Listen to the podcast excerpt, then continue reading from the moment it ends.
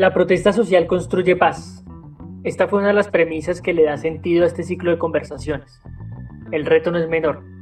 Las imágenes de confrontación y violencia que han caracterizado y visibilizado en estos meses del paro nacional parecieran llevar la contraria esta premisa. Sin embargo, estamos convencidos que este momento histórico desborda la confrontación y hunde sus raíces en elementos de mayor profundidad. Sospechamos que dos elementos son los que han estado en una latencia durante mucho tiempo en la sociedad colombiana.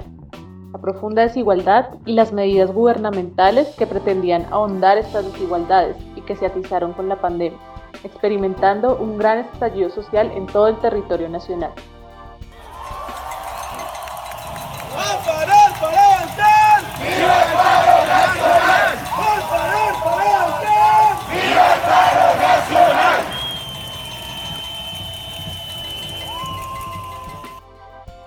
Sin embargo, esto no es más que una sospecha.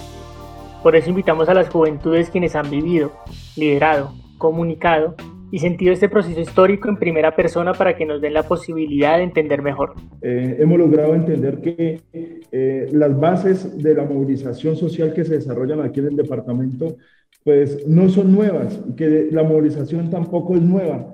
Yo podría decir que es una etapa más de las tantas movilizaciones que se desarrollan en el departamento del Cauca, las cuales pues han dado frutos para las comunidades.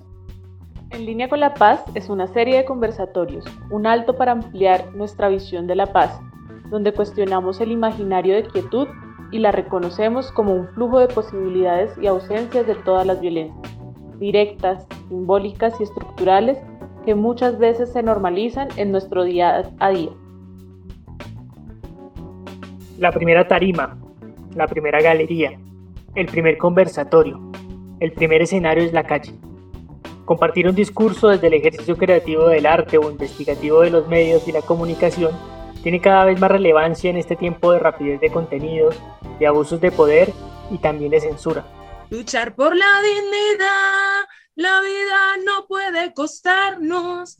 Luchar por la dignidad, la vida no puede costarnos. Paren de matarnos. Paren de matarnos.